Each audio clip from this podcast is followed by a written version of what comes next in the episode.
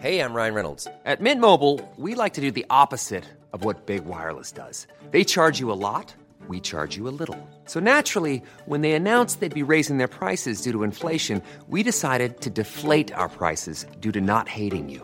That's right. We're cutting the price of Mint Unlimited from $30 a month to just $15 a month. Give it a try at mintmobile.com slash switch. $45 upfront for three months plus taxes and fees. Promo rate for new customers for limited time. Unlimited more than 40 gigabytes per month. Slows. Full terms at mintmobile.com. Swear.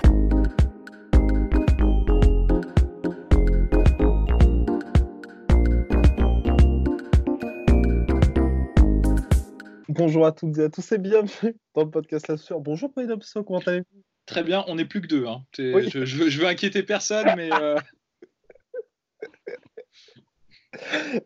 D'ailleurs, vous pouvez déposer votre candidature euh, par mail podcast.lasseur.com. On cherche un remplaçant. Bien. Alors, euh, bah, vous pouvez nous poser des questions en commentaire sur la vidéo YouTube ou alors si vous nous écoutez sur Spotify, Deezer, Apple Podcast, Google Podcast, au-delà bien évidemment de lâcher les 5 étoiles, vous pouvez envoyer les questions sur podcast.lassueur.com ou alors lassueur sur Instagram par DM et on y répond avec plaisir dans le podcast. Aujourd'hui, mon cher Polydamso, la première question que nous avons reçue dans un podcast précédent, c'était, pop, pop, pop, je récupère ça, une question qui nous vient tout droit de YouTube, de Roger A. Pour vous, quel est le combattant le plus sous-coté dans la catégorie lightweight et généralement en MMA Pour Roger A, c'est Islam Makhachev. euh, ouais, carrément, Islam Makachev, d'une certaine manière, il est sous-coté parce qu'il a une. euh, parce que. euh, Enfin, c'est sous-coté. Tout le monde s'accorde à dire qu'il a des skills de ouf. Hein, c'est pas, c'est pas le problème qu'il est sous-coté au niveau de ses skills, mais il n'a pas une attention médiatique qui est, euh, on va dire, proportionnelle euh, à ce qu'il montre euh, dans la cage. Encore que, encore que, depuis quelques combats maintenant, l'intention commence à monter à propos de lui. Et je pense que le bon, si l'événement, je touche du bois, euh, est gardé là où il doit combattre, il doit combattre sur la même carte que Khabib, il me semble. Complètement UFC contre, 240. contre Grégor euh, Gillespie. Euh, S'il gagne contre Grégor Gillespie et qui euh, s'illustre particulièrement sur une carte qui sera beaucoup regardée, et ce d'autant plus euh, dans le contexte actuel qui va être fortement regardé, je pense, bah, là il pourra avoir l'intention médiatique. Donc certes il est sous-coté, mais c'est en, passe de changer, je pense. C'est en passe de changer. Après, moi, à brûle pour point sur qui est sous-coté dans la catégorie lightweight, euh, moi, je, je pense que Is- euh, pas Islam Makachev, évidemment Islam Makachev, mais euh, genre, je pense, je vais surprendre tout le monde, hein, Islam Makachev. Non, je, je pense Carlos Diego Ferreira, le premier qui me vient en tête comme ça, qui, à mon avis, sur les derniers combats, ce qu'il a montré dans la cage, l'efficacité qu'il a et le fait est que c'est un, c'est un mec, moi, pour moi, il a un peu le même parcours que, que Rafael Dos Anjos, à savoir qu'il a eu un début de carrière pas super tonitruant Ouais. à l'UFC. C'était un énième euh, Brazilian Jiu-Jitsu guy, tu vois, du. Brésil, euh, qui arrivait, qui était certes athlétique, certes qui en voulait, certes qui avait un bon sol, mais qui était pas, qui avait pas tout ça ensemble, quoi, qui, était- qui avait pas, qui était pas encore un produit fini. Et euh, il s'est pris, un, je crois, un énorme KO contre Dustin Poirier, donc du coup, ça l'avait un peu déraillé en fait, d'une certaine manière. Mais là, il s'est, réinventé, et je trouve qu'en termes de striking, il fait, enfin, il s'est beaucoup amélioré sur ses derniers combats. Il, comme euh, Rafael Dos Anjos, il a un, un style de, de pression et d'agression. Mais avant, il était un peu foufou, quoi. Il rentrait dedans et, et il s'ouvrait beaucoup euh, au contre. Là, il commence à devenir vraiment intelligent. Et son combat, par exemple, moi personnellement, le combat qui m'a fait prendre conscience de ça, c'est son combat contre Marbek Tessoumov. Euh, Marbek Tessoumov, c'était un mec. euh, 242 à Abu Dhabi, c'était ouais, ouais, folie. Mar- euh, Marbek Tessoumov, c'est un mec qui, qui fait pas du tout rigoler, quoi. Qui est beaucoup- personne voulait l'affronter. Personne voulait Personne ne voulait l'affronter parce que c'est un gars qui cogne dur et surtout il sait cogner en reculant, euh, Marbek Tessoumov. Hein, il est capable de faire ça et euh, bah, il s'est fait, euh, enfin il s'est fait manger par Di- Diego Ferreira. Enfin, c'est le mot, hein. il a vraiment pas existé. Et au fil des rounds, la domination s'accentuait. Enfin, c'était vraiment. Enfin, d'abord, c'était sans fin pour le coup. il l'a asphyxié. Donc franchement, euh, faire ça, sortir ça contre contre Marbek Tessoumov, c'est vraiment pas mal et il a concrétisé en soumettant soumettant Anthony Pettis, qui est très très dur de soumettre euh, Anthony Pettis. Et pareil, euh, toujours pareil, en le brisant aussi mentalement, mine de rien. Ouais, avec ce style de, de pression et tout. Donc c'est un mec qui est intelligent. Je suis très curieux de voir ce que ce qu'il fait, ce qu'il va faire. Je suis dégoûté parce qu'il devait combattre Islam Makachev. Je sais pas pourquoi ça s'est pas fait, mais j'aurais adoré voir ce combat parce que je pense que ça aurait vraiment euh, donné du fil à retordre. Je pense que l'UFC milque un peu le truc. Tu vois. Ouais. Je pense qu'à mon avis, ils font, ils ont cette stratégie aujourd'hui de se dire bon bah, les mecs sont justement un petit peu sous les radars pour le moment. Tu vois, ils ont deux belles victoires et ensuite on les met main event d'un fight night. Tu vois. Ouais, ce serait cool, ce serait vraiment cool parce que là, pour le coup, c'est intéressant, tu vois, ce qu'il amène euh, sur la table. Et euh, donc, franchement, je, je, ne saurais que trop recommander de regarder ses derniers combats. Euh, à partir de Rustam Kabilov, je pense que c'est là où il a fait le tournant. Quand il a battu Rustam ouais. Kabilov, euh, vraiment. Parce que, encore une fois, avancer sur un mec, Rustam Kabilov, c'est un excellent lutteur, et ben il, a, il lui a mis la pression et il n'avait pas peur d'avancer contre lui. Donc c'est très très intéressant à regarder.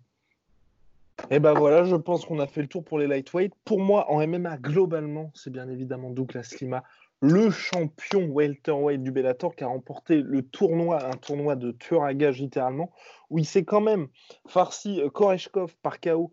Ensuite, euh, Michael Venom Page pour une première défaite en carrière pour Michael Venom Page. Et en finale, il a battu, euh, là, sans aucun doute, sans contestation, aucune.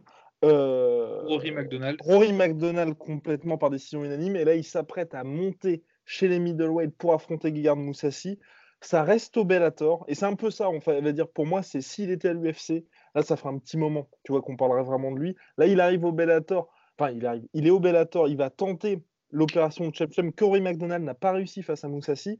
Mais là, c'est pareil, c'est la ceinture vacante parce que Lovato a des problèmes de santé.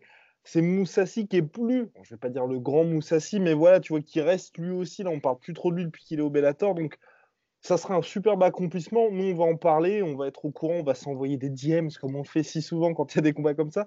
Mais après, j'ai toujours un peu peur pour s'il arrive à faire ça, qui serait un exploit gigantesque, vraiment, bah ça reste quelque chose d'assez confidentiel, mine de rien. Alors qu'aujourd'hui, vraiment, Douglas Lima, c'est l'un des top mondial vraiment de cette catégorie welterweight. Ouais, ouais, c'est clair. Bon, bah, ouais, peut-être même top 3, j'ai envie de dire. Enfin, franchement, il est, il est vraiment très, très, très bon. Bah, honnêtement, euh, moi, je lui donne une chance contre beaucoup de gens euh, à l'UFC. Enfin, il n'a pas à rougir. Je trouve qu'il s'est vraiment amélioré, surtout sur ses dernières performances, euh, sur ses derniers combats. ouais, moi, pareil, le, le, les, le fait qu'il ait battu, qu'il ait gagné ses revanches contre Koreshkov et qu'il ouais. les ait gagnés vraiment clairement, parce que le premier combat, il s'était fait un peu euh, dépassé en lutte et là il a ouais, vraiment il a apporté les ajustements et il, il est létal maintenant. Il laisse pas, pas beaucoup d'ouverture euh, à ses adversaires.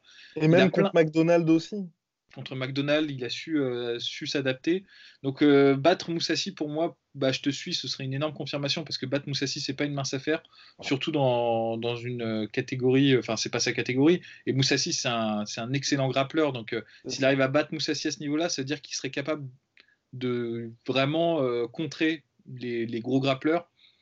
Et donc, euh, ce serait très intéressant. Moi, je serais très, très, très curieux de le voir à l'UFC, c'est vrai. Ouais. Et puis surtout, en plus, pour, euh, pour être complet sur Douglas Lima, sur, sur la dernière année, il a battu des adversaires qui avaient des styles différents. Donc là aussi, tu vois, on peut pas dire, bon, bah ok, c'est le mec qui a été que contre des strikers. Là, justement, comme tu l'as dit, mon cher Polydomso, c'est vrai que bah voilà, sa kryptonite, tu as l'impression qu'aujourd'hui vraiment il a réussi à vaincre ça, il est vraiment complet, il est chez American Top Team et surtout, et pour moi c'est Bon, ça, ça, pourrait être plus compliqué à l'UFC parce qu'on sait que le Bellator, justement, ils font souvent leurs combats dans des réserves américaines. Les règles, tout ce qui est, on va dire, USADA, même intraveineuse, ne sont pas forcément appliquées. Mais euh, il est, pour un welterweight, il est énorme.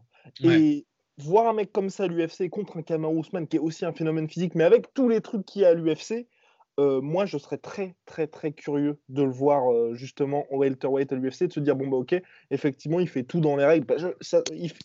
Bon, on va dire qu'il fait tout dans les règles, mais on va dire les trucs quand tu fais les Hypothétiquement, intraveineuses. Ouais, Exactement. Quand tu fais les intraveineuses par exemple, c'est pas concrètement, c'est pas spécialement du dopage. On en avait parlé avec euh, Nicolas Haute, tous les combattants le faisaient, mais c'est un avantage non négligeable quand on fait du weight cutting. Et s'il arrive à, faire, à perdre autant de poids sans Ivy, bah, le mec à l'UFC, je pense que ça peut être monstrueux. Et vraiment, voilà, Douglas Lima, il est encore jeune en plus, enfin, relativement, pour un combattant de MMA. Donc, bref, euh, voilà. Et vous, mon cher Polydomso bah, Moi, après, encore une fois, c'est toujours le problème que j'ai avec euh, sous-côté, parce que je pense qu'il y a sous-côté par rapport au skill et sous-côté par rapport euh, à l'intention euh, qu'on ouais. témoigne. Et là, pareil, la première idée qui vient en tête, c'est Kamaru Usman. Euh, qui, à mon sens, personne ne, le sous-estime au niveau de ses skills, ça c'est clair. Tout le monde s'accorde à dire que c'est un, très très bon combattant, un excellent combattant. Mais euh, concrètement, il a battu euh, Tyrone Woodley et Colby Covington. C'est une énorme performance quand, on réfléchit à, la, le, comment, le, momentum qu'avaient ces deux combattants à ce moment-là. Donc je, trouve personnellement, mais c'est un ressenti un personnel, qu'il n'a pas l'intention qu'il mérite. Et donc de ce fait, quand on parle de combattants sous-cotés injustement, bah, c'est un des premiers noms qui me vient en tête. Euh, parce qu'au niveau des skills, euh, encore une fois, euh, bah, je sais pas, moi, le combat, en plus, on peut même pas lui reprocher d'être chiant parce que le, combat contre, contre Colby Covington, c'était une guerre super jouissive à regarder, donc je, je comprends pas. Je ne comprends pas pourquoi il y a si peu d'intention autour de ce mec-là, c'est regrettable. Eh oui, bah oui, bah, peut... Eh, c'est terrible. C'est vrai que pour Cameron Ousmane, il n'y a pas vraiment d'explication. Peut-être qu'il force un petit peu trop aussi. Un peu comme Tyrone Woodley, on se souvient, quand il était champion, il n'y avait aucune traction. Et pareil, euh, bah, Tyrone Woodley, dans, dans, un sens aussi, euh, c'était un peu le truc. Euh, enfin, quand tu regardais son run en, termes de, en, tant que champion des welterweight, tu comprenais pas trop en fait le décalage qu'il y avait entre son run en tant que champion. Et... Mais bon, c'est après c'est peut-être le, fait de passer à travers des champions qui ont été beaucoup appréciés, comme Georges Saint-Pierre et Robbie Lawler. C'est des mecs qui ont, qui ont, eu tout de suite une énorme fanbase et et enfin, je pense que c'est difficile d'arriver, de, de, de, reprendre le flambeau derrière, mhm. pas en termes de skill, hein, c'est juste en termes de popularité, quoi. C'est tout. Exactement. Maintenant, nous allons passer à une question de S. Diakité. Question pourquoi, selon vous, on ne trouve pas de grands champions de judo s'illustrer en MMA Et pourquoi, à part Rousey, la plupart des gros judokas lombards, Sokoju, Nakamura, ont-ils abandonné leur style initial pour tomber in love avec le striking brawl. C'est aussi incompréhensible que dommage, car vu notre vivier en France, cela pourrait être une véritable option pour beaucoup d'athlètes. Avant que notre cher Polydomso euh, réponde, pour euh, juste la question française, bah, c'était évidemment dû euh, aussi à la légalisation du MMA et le fait que le judo ne soit pas très favorable à l'arrivée du MMA en France, où beaucoup d'athlètes n'ont pas eu justement, n'ont pas pu bénéficier de cette option à la fin de leur carrière de judo, qui est, on va dire, environ à 30 ans, et où aux États-Unis, ils peuvent directement faire la transition, et où en France, on leur disait plus ou moins euh, gentiment que c'était pas forcément une. Non, mais attends, c'était même pire que ça. Pendant une période, il me semble que tu étais euh, viré de la Fédé euh, ah oui, non, un combat de, MMA, quoi. Donc, ils, étaient, ils avaient le couteau sous la gorge. C'était un peu plus sympa, voilà. mais non, mais il mais, mais faut, faut redire les choses telles qu'elles étaient. Quoi. Les gens doivent savoir. Ouais, exactement. Alors, mon cher Polydomso, pourquoi? Bah, alors moi, je, ne cache pas que je connais très très mal euh, les, règles de compétition euh, de, judo, parce que c'est pas un sport que je suis beaucoup, hélas, hélas. Euh, je le regrette. parce qu'en fait, tout s'explique, à mon avis, par le format de la compétition. C'est-à-dire, chaque, chaque habitude, chaque faiblesse d'un style de combat s'explique vraiment par les règles dans lesquelles il va s'entraîner en vue d'une compétition sportive. L'exemple type, c'est tu prends un mec qui vient du Kyoku, la règle du Kyokushin, c'est que tu frappes pas au visage avec les poings. Euh, avec les poings. Tu peux frapper au visage avec les pieds, tu peux mettre KO avec les pieds. Donc généralement, c'est des mecs qui, ont des, qui sont assez durs mentalement, qui ont des super coups de pied, mais qui sont pas top en déplacement et qui n'ont pas une super anglaise s'ils font pas un travail euh, d'anglaise à côté pour, euh, pour combler leurs lacunes. Et donc, chaque force d'art martial ou de ton style de base va s'expliquer sur, sur, à travers le, cadre et le format des règles. Moi, je pense, après, je connais mal et je vais m'en référer à, Guillaume, mais je pense qu'une des raisons qui fait que la transition se fait moins, avec moins de succès, euh, c'est que les règles, on va dire, peut-être de compétition sportive du judo, ne permettent pas une bonne transition en fait euh, dans un contexte plus libre tel que celui du MMA. Mais après, c'est juste mon idée première comme ça qui me vient à l'esprit. Euh. Vous avez entièrement raison, mon cher Polydomso. Et c'est vrai que de toute façon, quand on regarde les exemples, il y a évidemment Ronda Rousey et aujourd'hui Kayla Harrison qui ont vraiment réussi. Pour Satoshi Ishii, ça avait été beaucoup plus compliqué, lui aussi, médaillé d'or olympique. Et c'est vrai que quand on regarde les différences entre, à part si on est, je pense, selon moi, un véritable phénomène physique comme Teddy Riner et dans une catégorie comme les lourds, où il y a quand même de la place, c'est extrêmement compliqué de, se dire bah on va être dans des règles où les combats sont beaucoup plus euh, courts, beaucoup plus hachés aussi par les conditions d'arbitrage, et où vous faites quand même, hein, on ne va pas se cacher, quand vous faites du judo en compétition, euh, c'est extrêmement rare qu'il y ait la, on va dire, il n'y a pas de prime à la créativité. Donc forcément, vous êtes dans un truc qui est extrêmement cadré, et euh, vous faites ça, bah, je sais pas moi, 20 ans de votre vie, c'est ça. Donc ensuite, vous êtes dans un sport comme le MMA où il y a bah, énormément à travailler. Il faut être beaucoup plus explosif, beaucoup plus endurant. Et clairement, vous pouvez jamais vous, vous, reposer sur une décision d'arbitre qui va dire bon, bah, je vais pénaliser machin, je vais lui donner une, une pénalité. Et vous, vous n'avez pas, on va dire, vous avez juste à tenir les positions pour réussir à gagner. Et moi, je pense que c'est. Here's a cool fact a crocodile can't stick out its tongue. Another cool fact you can get short term health insurance for a month or just under a year in some states. United Healthcare short term insurance plans are designed for people who are between jobs, coming off their parents' plan, or turning a side hustle into a full time gig. Underwritten by Golden Rule Insurance Company, they offer flexible, budget friendly coverage with access to a nationwide network of doctors and hospitals. Get more cool facts about United Healthcare short term plans at uh1.com. Vraiment, ce qui fait que quand les mecs font leur transition En MMA, ça devient beaucoup plus compliqué. On l'a vu avec Rousey. Elle, on va pas dire que c'était un one-trick pony, c'est un petit peu dur ce que je veux dire, mais quand, le jeu l'a un petit peu rattrapé ou qu'il y a eu un style qui était, bah, qui était face à elle et que les filles ont tout simplement progressé, c'était beaucoup plus dur. Et pour les hum, judokas qui font cette transition-là, on l'a vu à chaque fois, ils sont heurtés. Enfin, bien évidemment, vous êtes un top mondial en judo, bah, vous allez pouvoir cartonner dans les ligues régionales. Mais dès que vous arrivez à l'UFC, que vous dites bah, je vais être champion, soit vous êtes une Kayla Harrison ou une Ronda Rousey dans des ligues qui sont, on va dire, euh, bah, où il y a pas un gros, gros niveau, de compétition exactement, ou alors vous, très rapidement, vous allez vous faire un petit peu manger par le jeu, sauf si vous travaillez énormément. Et pour l'instant, c'est vrai, on n'a pas eu de grand champion de, judo qui a réussi à faire cette transition-là. Et j'ajouterais, mon cher Poidonso, qu'à la différence de la lutte, où par, par contre, là, les mecs excellent, c'est vrai qu'on va dire le sport est incomplètement différent et ça aide, enfin, comment les, règles du MMA et particulièrement à l'UFC ne sont pas favorables au judoka. Pas vraiment. Et puis en plus, bon, judo, généralement, ce qu'on cherche, c'est la projection. C'est le... Ça s'arrête à ce niveau-là. Bon, les mecs qui font du judo ont aussi un bon niveau au sol, mais c'est pas, ils n'ont pas le même niveau, pas la même, euh, le, même, le même polish, le, le même, euh, le, même développement dans le game. Euh, qu'un mec qui fait du jiu-jitsu brésilien ou qui fait du grappling euh, vraiment euh, spécialisé là-dedans. Donc c'est un sport qui est hybride d'une certaine manière parce que ça mêle lutte et grappling, enfin on va dire lutte debout et sol, on va dire. Donc c'est une certaine forme de d'hybride, de, de, d'hybridation, je sais pas si ça se dit dégueulasse, dégueulasse. Bref, de, métissage. Euh, et, donc, euh, c'est comme un hydravion. Un hydravion, euh, c'est un mauvais avion et un mauvais bateau. Bah, là, c'est un peu ça. Tu vois, oh, J'exagère, je force le trait, c'est pas ça que je suis en train de dire du, judo, mais c'est que tu vas pas être le meilleur des grappleurs et tu vas pas être le meilleur des lutteurs.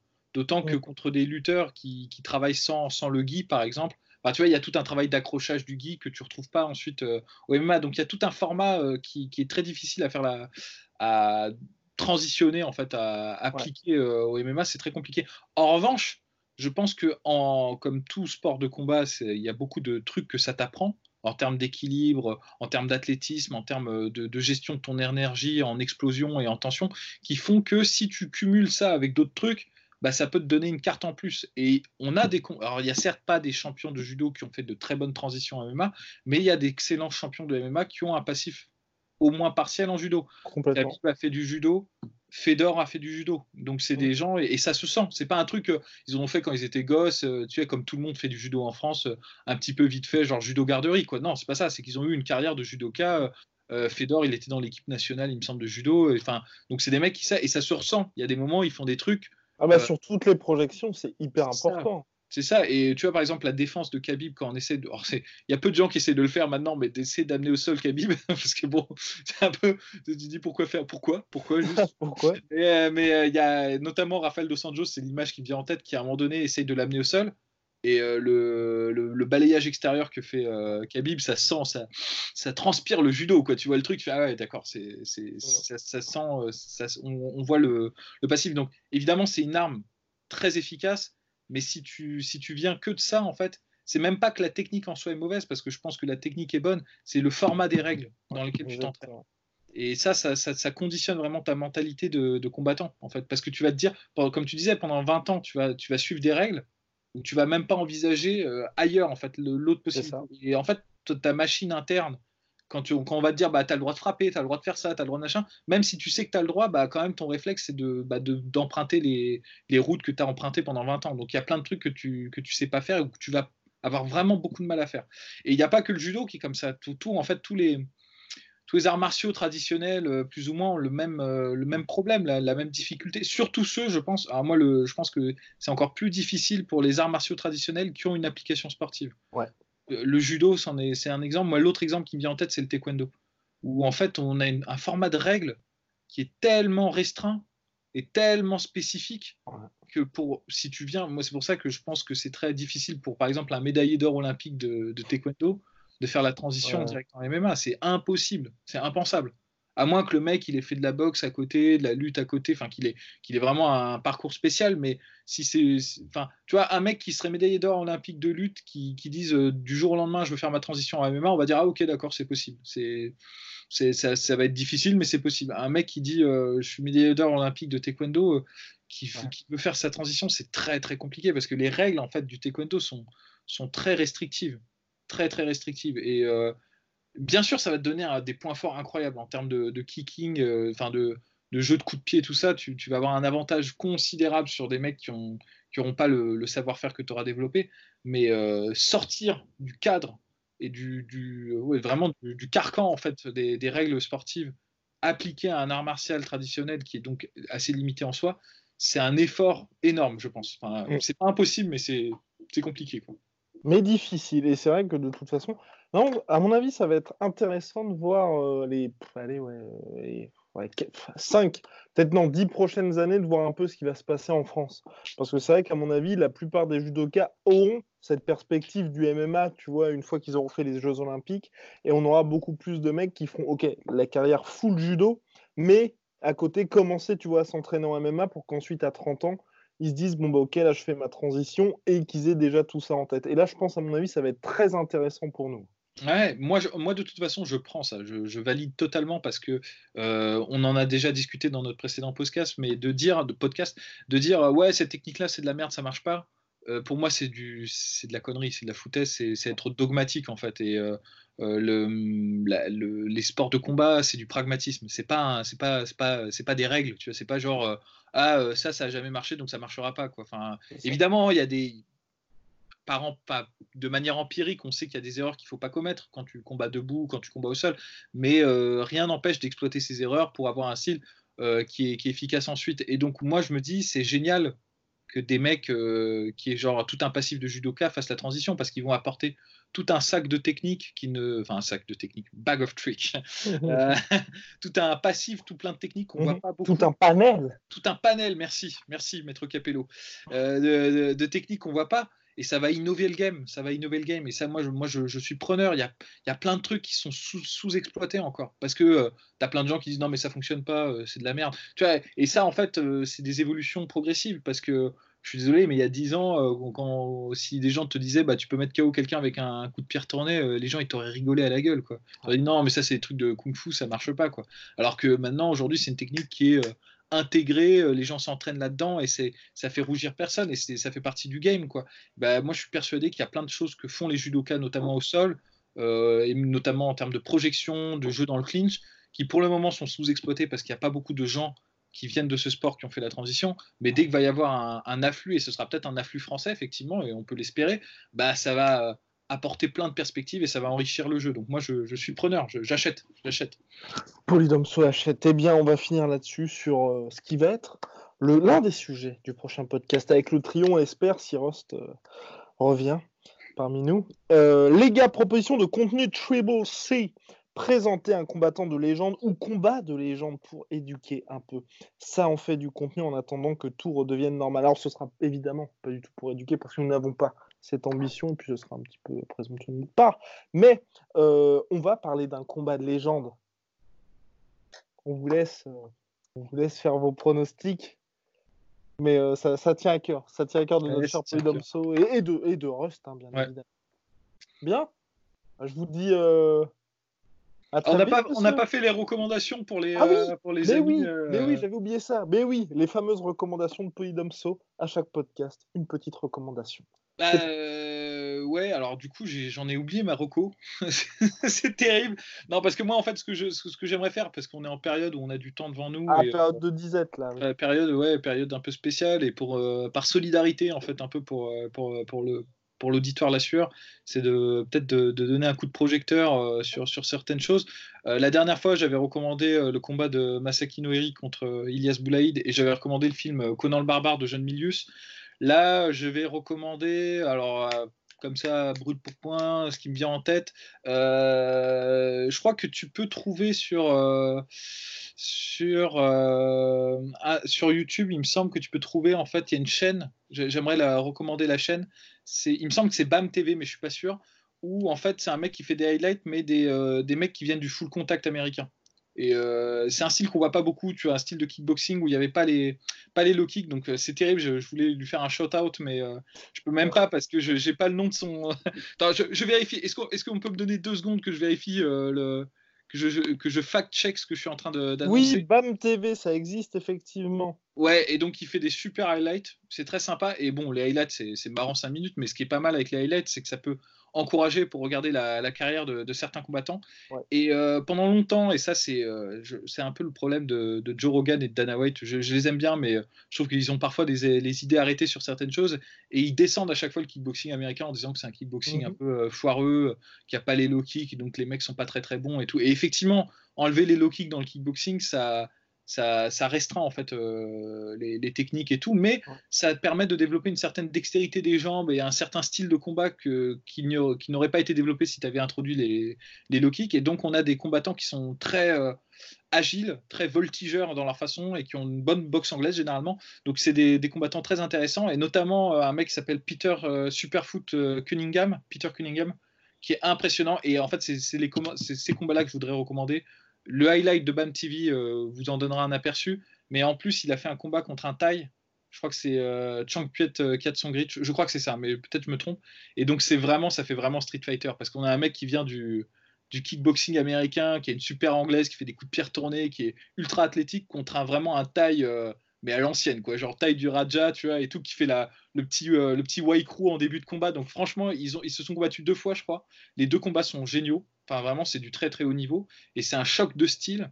Alors, je crois que c'est Chang Piet Katsungri, peut-être je me trompe, peut-être c'est un autre taille, mais euh, de toute façon, vous trouverez la vidéo assez facilement. Et, donc, franchement, je vous recommande ces, combats-là, c'est très très intéressant euh, d'un point de vue de confrontation de style. Moi, ça me, ça, ça me fascine. Donc, ça, c'est pour le combat et pour la chaîne. D'ailleurs, j'envoie un, big up à, BAM TV du coup. Et euh, pour le film, moi, je vais faire une recommandation. Alors, rien à voir avec le MMA, mais un petit lien sous-jacent avec le MMA. C'est euh, Brawl in Cell Block 99. Ah, ben oui, oui, on doit en parler depuis tellement longtemps. Je le recommande. Bon, alors, si vous aimez pas la violence euh, cartoonesque et les films où ça parle beaucoup, parce qu'il y a un peu de ça aussi, bah, passez votre chemin parce que soit ça va vous faire chier, soit, ça soit vous avez trouvé ça trop over the top.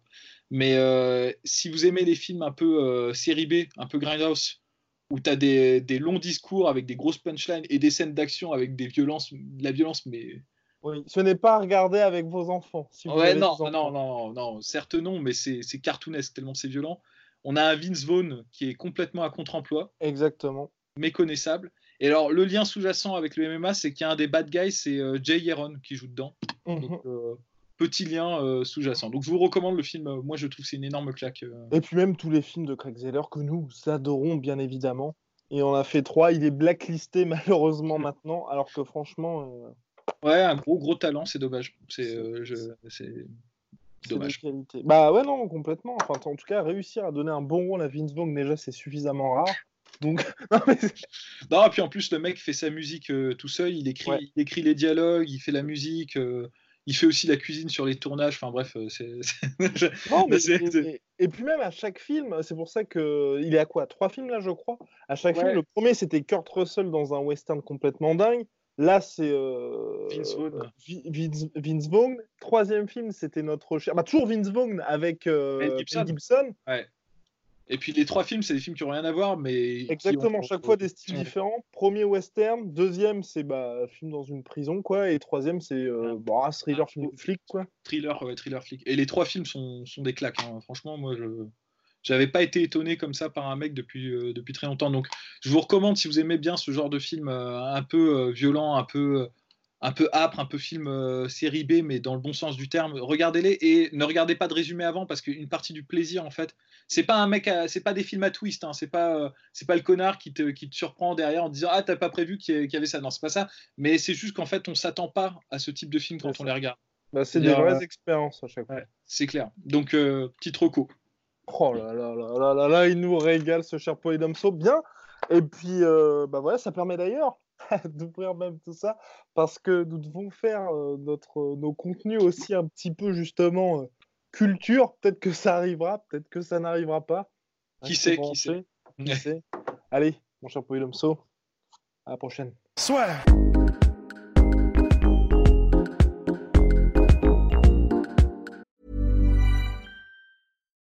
Botox Cosmetic, out of botulinum toxin A, FDA approved for over 20 years. So, talk to your specialist to see if Botox Cosmetic is right for you.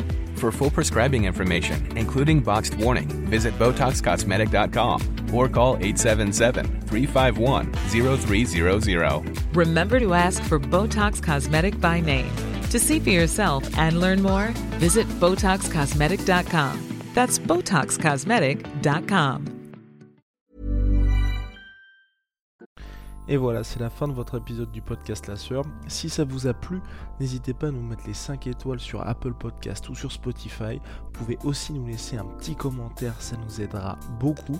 Et si vous voulez aller plus loin avec nous, vous tapez La Sueur sur toutes les plateformes ou sur les réseaux sociaux, vous nous trouverez. Et là, vous nous écoutez très certainement en audio. On est aussi en vidéo sur YouTube, mais également sur Snapchat. Là encore, vous tapez la et on sera là. Merci de votre fidélité et à très vite pour de nouvelles aventures.